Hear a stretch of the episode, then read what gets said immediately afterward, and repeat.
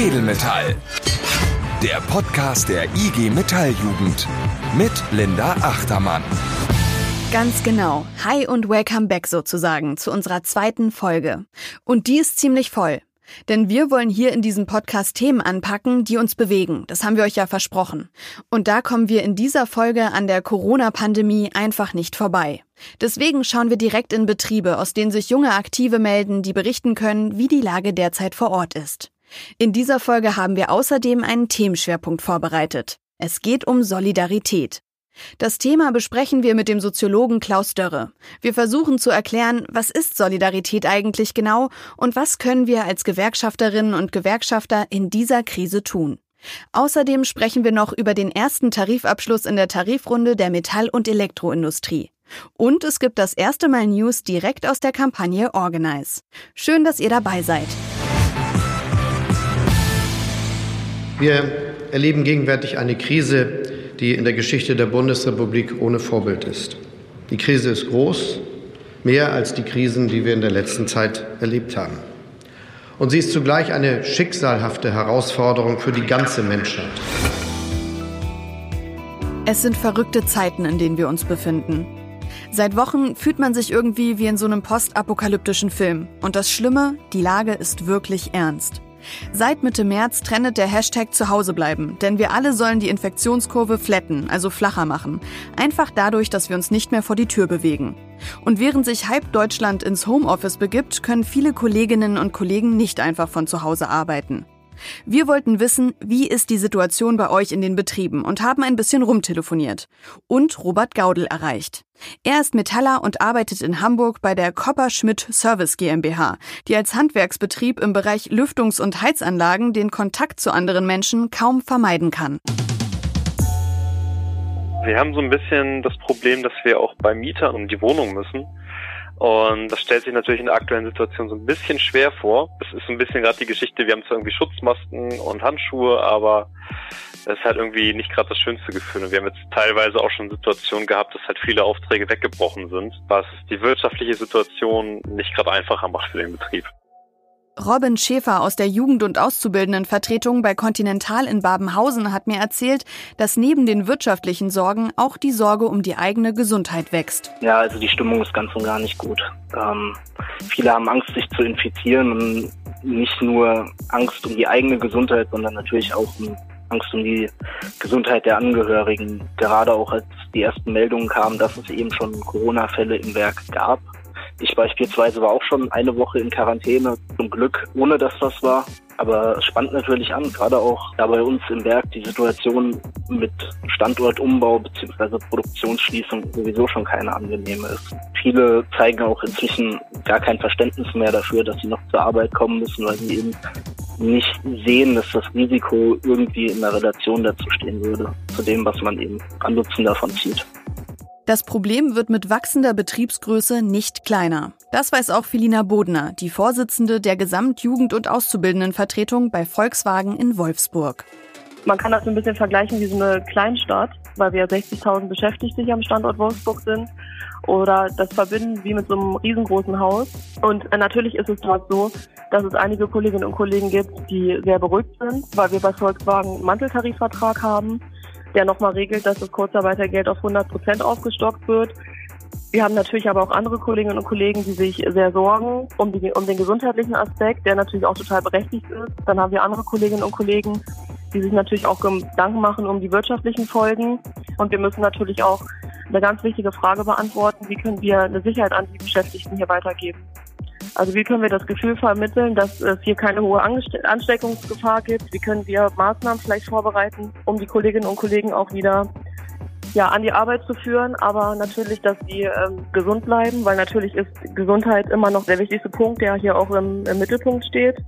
Und ähm, ich glaube, dass wir da einfach gemeinsam noch mehr in den Austausch gehen müssen. Es gab letzte Woche einen Live-Dialog mit unserem ähm, Betriebsratsvorsitzenden Bernd Osterloh und mit dem Leiter des Gesundheitswesens, Herrn Nachbar. Und wir haben natürlich auch darüber gesprochen, wie wir hier auch diese Gesundheit weiter hochschreiben in, an dem Standort oder an den ganzen Standorten. Und auch bei ThyssenKrupp Steel arbeiten die Betriebsräte, die Gewerkschaft und die Arbeitgeber eng zusammen, wenn es darum geht, die Krise zu bewältigen. Das berichtet mir auch Moritz Engels, dortiger freigestellter BR. Ich bin Betriebsrat und kein Virologe, deswegen kann ich nicht sagen, wie es mit der Pandemie weitergeht. Aber ähm, wenn diese Folge wahrscheinlich in ein paar Tagen ausgestrahlt wird, werden die Gegebenheiten, aber auch unsere Vereinbarung vielleicht schon wieder andere sein, je nachdem, wie sich das entwickelt. Was mich auf jeden Fall freut, dass der Betriebsrat mit dem Arbeitgeber zusammen das Thema Corona angeht und auch gute und schnelle Lösungen entwickelt für neue Gegebenheiten, die im Moment äh, sich täglich ändern. Das ist ganz wichtig, dass man zusammen für den Schutz der Belegschaft eintritt, eine Sprache spricht und da auch gute pragmatische Lösungen direkt äh, hinbekommt. Was wir uns natürlich auch noch wünschen würden, als aktive Metaller im Betrieb, wenn auch die Gesetzgebung, die Bundesregierung zum Beispiel die Aufstockung vom Kurzarbeitergeld ähm, verabschiedet, einfach für kleinere Betriebe, die weniger gut organisiert sind, um da die Kollegen nicht ins Bodenlose fallen zu lassen, das wäre das wär ganz, ganz wichtig. Und natürlich hoffen wir ähm, oder hoffe ich, dass wir diese schwierige Zeit gut überstehen, alle gesund bleiben und einfach die Empfehlungen vom Robert-Koch-Institut eingehalten werden, dass wir als IG Metall Disziplin und aber auch Solidarität zeigen, Kolleginnen und Kollegen gegenüber, die vielleicht ähm, ja, Schwierigkeiten haben, jetzt ihren Alltag zu bewältigen. Solidarität zeigen, das ist die Devise der Stunde. Aber was ist Solidarität eigentlich? Überall liest und hört man derzeit Solidarität und auch wir in der Kampagne Organize haben uns auf die Fahnen geschrieben, Solidarität und Zusammenhalt voranzubringen. Aber was macht man in so einer Situation? Man wendet sich natürlich an einen Fachmann. Und wenn man ganz viel Glück hat, schätzt der die gewerkschaftliche Solidarität als ziemlich erfolgreich ein. Ja, die ist erfolgreich. Das hat man bei der Auseinandersetzung um die 28-Stunden-Woche gesehen, nicht? Die Power-Streiks, die da geführt worden sind, also diese 24-Stunden-Streiks, äh, das ist ja eine Konfliktsituation, wo Solidarität hautnah erlebbar wird, nicht? Und äh, das hat eine Dynamik äh, angenommen, die äh, die IG Metallspitze ja nach eigenen Worten völlig überrascht hat. Und ich selbst habe ähm, mit einem Reporter äh, der Schweizer WOTS, also die Schweizer Tageszeitung, gesprochen, so eine alternative Tageszeitung, der völlig skeptisch war und dann euphorisch berichtete, wie er im Streikzelt in Weiblingen war äh, und dann Sprechchöre kamen, die anhaltend dann in die Forderungen mündeten, äh, Leiharbeiter übernehmen, Leiharbeiter übernehmen. Der war völlig aus dem Häuschen, hatte sowas lange gar nicht gesehen, ja. Das war Professor Dr. Klaus Dörre. Er ist Arbeits-, Wirtschafts- und Industriesoziologe an der Uni Jena. Und er hat mit mir über diese nicht ganz einfach zu definierende Sache namens Solidarität gesprochen. Das war nur ein kleiner Ausschnitt, aber jetzt gibt's noch mehr von unserem Gespräch. Hallo, ich bin der Klaus und wir sagen du. so machen wir das. Erstmal schön, dass du dir Zeit für uns genommen hast. Ja, das ist äh, überhaupt kein Problem, da ich in häuslicher Quarantäne bin und mich sowieso langweile. Wie lange schon? Ich bin in häuslicher Quarantäne, seit ich zu, äh, aus äh, La Gomera evakuiert wurde. Das ist jetzt etwa eine Woche her. Das heißt, ich muss noch eine Woche sitzen. Mindestens. Ja, also dann ist die Quarantäne zu Ende, aber wir werden sehen, wie sich das weiterentwickelt. Alles klar. Gut für uns, dass du jetzt Zeit hast, um mit uns über Solidarität zu sprechen. Ich würde dieses Gespräch auch gerne, damit wir uns alle so auf dem gleichen Stand befinden, erstmal mit einer Definition starten. Das haben ja Sozialwissenschaftler eigentlich auch ganz gerne. Kannst du mir sagen, was Solidarität eigentlich ist? Ja, wenn man das so einfach beantworten könnte, nicht? Äh, dieser Begriff ist in den Sozialwissenschaften von Philosophie äh, über Soziologie, Politikwissenschaften bis zur, zur Ethik äh, völlig umstritten. Es gibt keine einheitliche Definition von Solidarität. Und die meisten Wissenschaftlerinnen und Wissenschaftler würden Solidarität ganz anders denken als etwa Gewerkschafter. Also die würden Solidarität als etwas definieren, was auf wechselnde Gemeinschaften bezogen ist und äh, zunächst einmal das Ziel hat, aus einer Schicksals- oder Notgemeinschaft heraus äh, sowas wie äh, Hilfe zur Selbsthilfe zu leisten. Das wäre vielleicht so ein ganz einfacher Grundgedanke von Solidarität. Man könnte es aber auch noch anders fassen. Also wenn man es jetzt soziologisch fasst, da würden vielen Soziologen als erstes mal die Definition von Emil Durkheim einfallen. Da ist dann Solidarität schon auf die gesamte Gesellschaft bezogen. Der unterscheidet zwischen mechanischer und organischer Solidarität. Äh, mechanische Solidarität haben wir in alten traditionellen Gemeinschaften. Äh, da wird diese Solidarität gestiftet auch durch intime Sozialbeziehungen. Man kennt sich, also die Nähe, die soziale Nähe ist da ein wichtiger Faktor. Und die organische Solidarität ist dann eine, die aus der Arbeitsteilung heraus entsteht. Also der Grundgedanke bei Durkheim ist ganz anders als etwa bei Marx, dass die Spezialisierung innerhalb der Gesellschaft dazu führt, dass jede Funktion in der Arbeitsteilung Abhängigkeit von anderen Funktionen beinhaltet. Und daraus erwächst sozusagen der Grundgedanke, jedenfalls nach Durkheim, organischer Solidarität. Da steckt dann auch drin die Frage nach sozialem Zusammenhalt und der Störung dieses Zusammenhalts, den er als Anomie bezeichnet. Das ist ja gar nicht erstmal so einfach zu verdauen. Das ist wahr.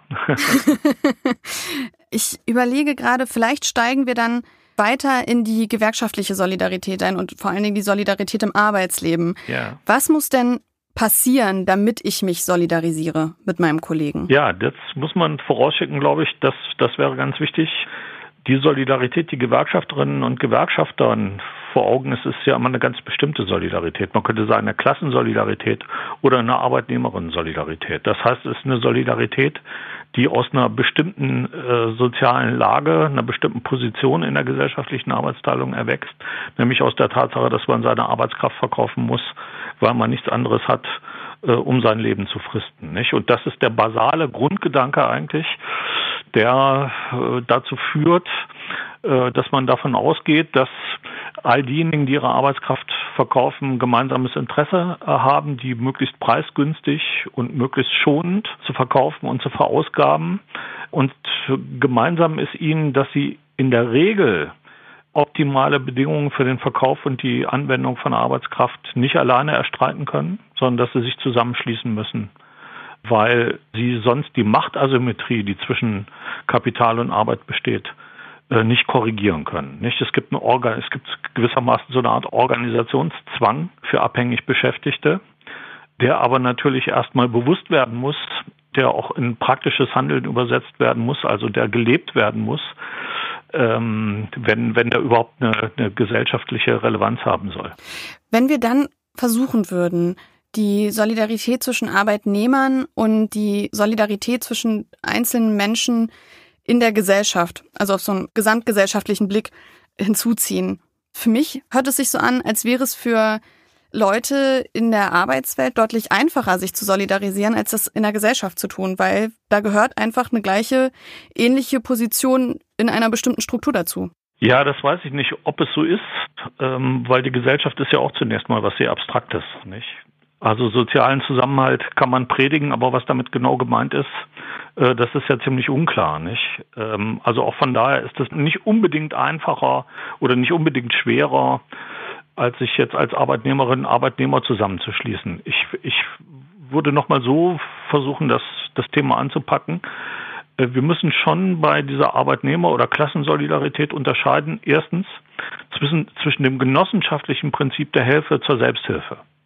Also ähm, in Zeiten, in denen es noch keine Sozialversicherung gab, schließen sich äh, abhängig Beschäftigte zusammen äh, und gründen Genossenschaften, äh, Sportvereine, die Vereinigungen für den Schreber, für Schrebergärten und so weiter.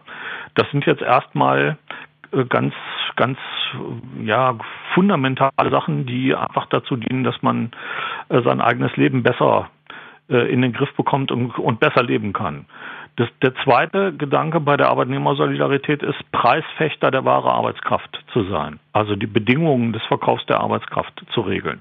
Und dann gibt es noch einen viel weiteren Grundgedanken und da nähern wir uns der Gesellschaft an. Äh, Solidarität kann sich natürlich auch darauf richten, äh, dass man für eine bessere Gesellschaft kämpft. So, und äh, da wird es schon schwieriger, weil die Solidarität, die in eine solche Richtung zielt, die sozialistischen, kommunistischen Arbeiterbewegungen, auch die Gewerkschaften, äh, haben ja solche Zielsetzungen immer formuliert, aber es braucht dann eine Vision, eine Utopie einer besseren Gesellschaft, äh, die aus einer sozialistischen Perspektive immer auch was mit Überwindung von Kapitalismus zu tun hatte und hat. Und daraus geht hervor, dass es eine Solidarität ist, äh, die nicht für alle gilt und die ein, ein allgemeines oder Menschheitsideal nur inso, insoweit verfolgt, als man argumentieren könnte, auch die Kapitaleignerinnen und Eigner äh, würden in der Perspektive ein besseres Leben äh, führen können, wenn sie von der Last der kapitalistischen Ausbeutungsnotwendigkeit äh, und Akkumulationszwänge befreit wären. Nicht? So könnte man argumentieren, aber erstmal ist es eine Solidarität, die sich auch gegen etwas richtet. Ja? Und das ist natürlich bei einer Solidarität, die sehr abstrakt Gesellschaft in den Blick nimmt, die so einem Menschheitsideal folgt, einem sehr abstrakten Menschheitsideal, erstmal nicht der Fall, weil die scheinbar keine Gegner kennt. Wenn wir jetzt aber ins Jetzt springen, ich habe es ja eingangs erwähnt, es ist eigentlich, Solidarität ist gerade, man kommt da eigentlich gar nicht dran vorbei. Ja. Wenn man, sobald man die Tagesschau-App öffnet oder äh, Debatten im Bundestag verfolgt oder einfach nur Zeitung liest, ja. ist es überall.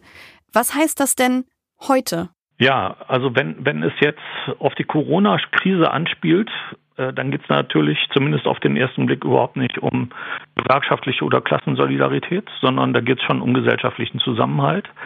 Äh, vielleicht ähnelt die Art von Solidarität, die jetzt gebraucht wird, äh, ein wenig der, die ich mit diesem genossenschaftlichen Prinzip angesprochen habe, Hilfe zur Selbsthilfe. Allerdings sind wir insofern in einer völlig neuen, oder was heißt völlig neuen, aber doch in einer, in einer besonderen Situation, äh, als wir ja gegenwärtig eine Situation äh, ja radikaler Entgesellschaftung erleben. Abstand halten ist die Devise, nicht? Abstand halten, das äh, widerstrebt ja gewissermaßen ähm, menschlicher Sozialität. Wir sind soziale Wesen und jetzt sollen wir Abstand halten. Wir sollen nicht kommunizieren, äh, nicht der erste Mai fällt aus, äh, Streiks können nicht stattfinden und so weiter und so weiter.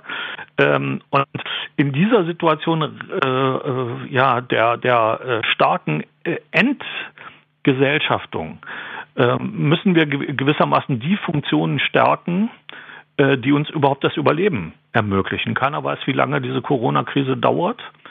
Aber äh, wir wissen, äh, da gibt es plötzlich Funktionen und Arbeitstätigkeiten, die in der Gesellschaft eigentlich ganz schlecht angesehen sind.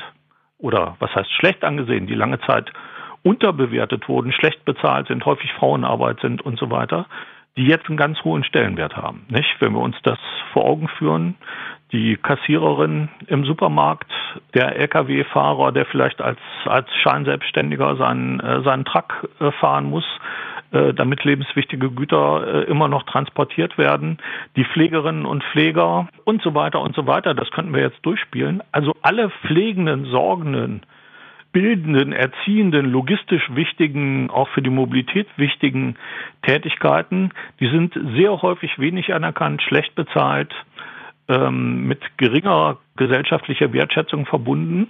Und die brauchen wir jetzt. Und darauf bezogen ähm, müssen wir beispielsweise Solidarität praktizieren. Das geschieht ja auch nicht.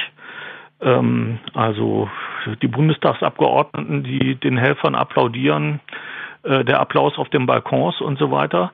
Die Frage ist nur, wie lange das anhält und ob sich das sozusagen auch in einer äh, Umwertung äh, gesellschaftlicher Wertschätzung äh, dann am Ende niederschlagen wird. Nicht? Also wir brauchten eigentlich eine Aufwertung all dieser beruflichen Tätigkeiten, die sich auch in Bezahlung und Anerkennung ausdrücken muss. Das wäre ein Akt gesellschaftlicher Solidarität. Genau, das wäre meine Anschlussfrage gewesen, weil auch ich habe das schon äh, erlebt, wie Leute auf ihren Balkonen standen, mit äh, Tränen in den Augen applaudiert haben. Dann gab es ja auch diese europaweite Aktion vor ein paar Wochen an einem Freitag, dass um 8.45 Uhr das Lied You'll Never Walk Alone gespielt wurde, eben genau für diese systemrelevanten Berufe. Mhm. Aber irgendwie hat mich die ganze Zeit so dieses Gefühl nicht verlassen, so, das ist ja alles schön und das ist auch schön, dass wir uns jetzt darauf besinnen und dass da vielleicht was losgetreten wird, aber so richtig, so richtig solidarisch wird's doch erst, wenn wir was machen, oder? Exakt. Ähm, so würde ich das auch sehen. Äh, weil wie ist die Realität? Niemand weiß, wie lange diese Krise anhalten wird. Aber wenn sie länger anhalten wird, ich erlebe das bei meiner Frau, die äh, Managerin in einem, in einem großen Sozialunternehmen ist, äh, wenn die Krise länger anhalten wird, dann wird äh, dort geredet werden müssen über äh, Kurzarbeit, über Lohnverzicht und ähnliche Geschichten. Das heißt, die soziale Infrastruktur wird dann bröckeln, äh, weil auch das, was jetzt gegenwärtig an Hilfsprogrammen ähm, in Aussicht gestellt worden ist, äh, aller Wahrscheinlichkeit äh, nach überhaupt nicht ausreichen wird, um diese soziale Infrastruktur, die wir so dringend brauchen und die wir oft äh, als gegeben voraussetzen, äh, um die tatsächlich zu erhalten. Ja, und äh, da wird sich dann zeigen, und da kommt die Klassensolidarität wieder ins Spiel oder die Arbeitnehmerinnen-Solidarität wieder ins Spiel. Da wird sich dann zeigen nach der Corona-Krise, ob es tatsächlich gelingt, dieses erwachte äh, äh gesellschaftliche Bewusstsein, diese gesellschaftliche Aufmerksamkeit, die diese Tätigkeiten erlangt haben, äh, ob man das tatsächlich umsetzen kann äh, in, in äh, Forderungen und Realisierung von Forderungen nach besserer Entlohnung, äh, besseren Arbeitsbedingungen, Wertschätzung, äh, mehr Personal und so weiter. Und das wirft natürlich immer auch die Finanzierungsfrage auf. Das heißt, das wird gesellschaftliche Konflikte erzeugen. Also ich denke schon, dass wir äh, gegenwärtig erstmal sowas brauchen wie einen Ansatz zu solidarischer Selbsthilfe, äh, der schon darauf zielt, ähm, die Schwächsten in der Gesellschaft, die am stärksten betroffen sind äh, von dieser Corona-Krise, äh, denen tatsächlich zu helfen. Das ist ja nicht so, dass es eine gleiche Betroffenheit gibt, ähm, sondern äh, es wird so sein, dass diejenigen, die am wenigsten haben, auch den höchsten Risiken ausgesetzt sind. Dazu kommen andere etwa die, die arbeiten müssen in den äh, gesundheitlich relevanten Zonen, die ebenfalls einem großen Risiko ausgesetzt sind und so weiter. Aber dieser, dieses, dieser Grundimpuls, der ja da ist, äh, dass es plötzlich Leute gibt, die für andere einkaufen, dass es Nachfragen gibt. Mein Vater, der hat mehrere, mein 89-jähriger Vater hat mehrere Anfragen gekriegt, ob man für ihn einkaufen soll und so weiter. Das ist erstmal ein ganz wichtiger Impuls. Ja, den halte ich für wichtig. Aber das, was wir im zweiten Schritt brauchen, ist eine äh, harte gesellschaftliche Auseinandersetzung darüber, was diese Art von Solidarität befördert und was sie behindert. Also wir können ja nicht übersehen, dass plötzlich Dogmen über Bord geschmissen werden müssen, schwarze Null, Haushaltssperre und so weiter. Also die ganzen Dogmen neoliberaler Politik, äh, die Verfassungsrang erhalten haben. Das muss ja alles über Bord geworfen werden und das zum zweiten Mal innerhalb von zehn Jahren. So, und da, glaube ich, muss schon eine Generalabrechnung einsetzen, äh, die auch etwas beinhaltet, was Solidarität auch erfordert und was Demokratie erfordert, Streit. Also ich wehre mich immer gegen Vorstellungen von gesellschaftlichem Zusammenhalt, wo kein Streit mehr sein soll, wo das alles völlig harmonistisch gefasst werden soll, was in der Gesellschaft passiert. Das halte ich für Quatsch. Äh, Demokratie braucht Streit und auch Solidarität braucht Streit. Sie muss sich immer auch gegen etwas richten, was nicht solidarisch ist und was man überwinden will. Ja, so und äh, das führt mich zum letzten Gedanken. Ich glaube schon, äh, dass wir eine wichtige Auseinandersetzung führen müssen, um äh, soziale Infrastruktur, die Gesellschaften weniger verwundbar macht äh, und auch eine Auseinandersetzung über ähm, die Tätigkeiten, Berufe und so weiter, die äh, häufig mm, in prekären Verhältnissen äh, sind, die, die schlecht angesehen sind, schlecht bezahlt. Ich wiederhole mich, die Arbeitsbedingungen schwierig, äh, die unterfinanziert sind, zu wenig Personal haben. Ich glaube, dass diese sorgenden, helfenden, pflegenden, bildenden, äh, erziehenden Tätigkeiten gesellschaftlich aufgewertet gehören. Und darum wird mit Sicherheit ein großer Kampf äh, in der Nach-Corona-Gesellschaft geführt werden. Du hast ja jetzt die Möglichkeit, wir strahlen diese Folge ja am 6.4., also relativ zeitnah auch aus, direkt ein Wort an junge Gewerkschafterinnen und Gewerkschafter zu richten. Was könnten die denn jetzt in dieser Zeit tun, um solidarisch zu sein? Sorgt dafür, dass in euren Betrieben gut informiert wird. Äh, sorgt dafür, dass Transparenz hergestellt wird darüber, wie sich die Krise entwickelt. Stellt fest, wo diejenigen sind, die dringend auf Hilfe angewiesen sind und versucht, Hilfe zu organisieren. Ich glaube, das, was jetzt am meisten gefordert ist, ist, dass Gewerkschaften hautnah erlebt werden, dass man die Personen, äh, die Gewerkschaften äh, aktiv ausmachen, dass man die als authentische, glaubwürdige Menschen erlebt, die sich tatsächlich erstmal um das kümmern, äh, was Leuten jetzt auf den Nägeln brennt die das selbstlos und auch ohne Eigennutz tun. Ich glaube, das ist etwas, was in den letzten 30 Jahren stark verloren gegangen ist. Und wenn das jetzt neu erwacht, wenn ähm, gewissermaßen auch die Werte, an denen sich Gewerkschafter orientieren, dass man hilft, ohne dass man gleich damit rechnet, dass man was dafür zurückkriegt, dass ein gewisser Idealismus dabei ist bei dieser Hilfe. Ich glaube, das könnte einen ungeheuren Schub geben für die Gesellschaft, aber auch für die Gewerkschaften insgesamt, äh, wo diese, diese Grundhaltung äh, teilweise auch ein bisschen verloren gegangen ist.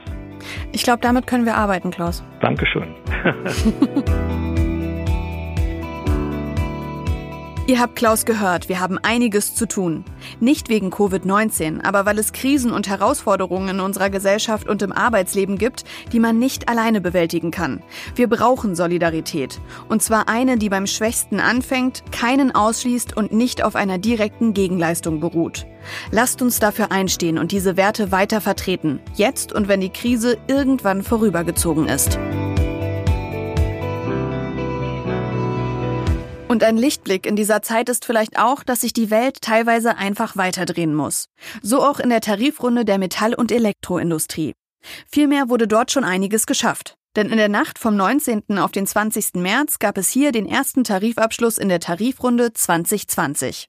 Und das? Hallöchen. Das ist Mo. Er berichtet uns aus NRW. Ich habe ihn im Homeoffice erwischt und er hat uns vom Tarifabschluss erzählt. Ja, das, das Besondere an dem, an dem Tarifabschluss ist, dass wir die Situation, in der wir uns gerade befinden. Ja. Aufgrund der Pandemie stehen wir zurzeit vor wirklich großen Herausforderungen. Und die waren uns während der Forderungsfindung für diese Tarifrunde natürlich nicht klar, wie denn auch. Und jetzt gerade beschäftigen unsere Mitglieder aber eher die Themen Kinderbetreuung, Kurzarbeitergeld, also einfach gesagt, während und nach der Corona-Zeit keine Folgen davon zu haben. Und jetzt ist gerade nichts wichtiger als Solidarität. Und das haben wir mit diesem Tarifvertrag, denke ich mal, ziemlich gut geschafft.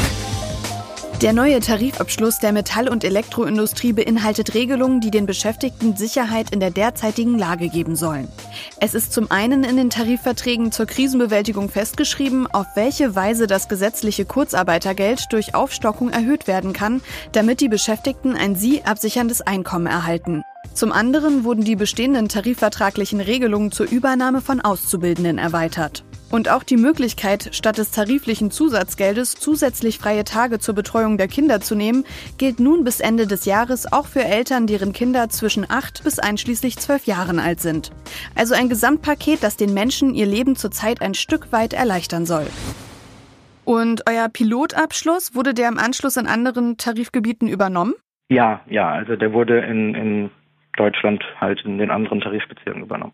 Und was sagst du denn aus jugendpolitischer Sicht zu dem Ergebnis so ganz insgesamt? Ja, also für, für die Jugend ist natürlich jetzt nicht unsere Forderung durchgekommen, ja, dass, dass die Dualstudierenden an die Auszubildenden angeglichen werden. Aber wir hören natürlich nicht auf, das zu fordern, was die Kolleginnen und Kollegen in den Betrieben brauchen. Die Angleichung von Dualstudierenden und Azubis muss kommen und mit der gewonnenen Zeit werden wir uns natürlich jetzt noch besser auf die Themen fokussieren und weitermachen. Danke dir. Gern. Was steht heute noch an? Äh, kochen kochen. Was gibt's? Äh, Nudeln mit Soße.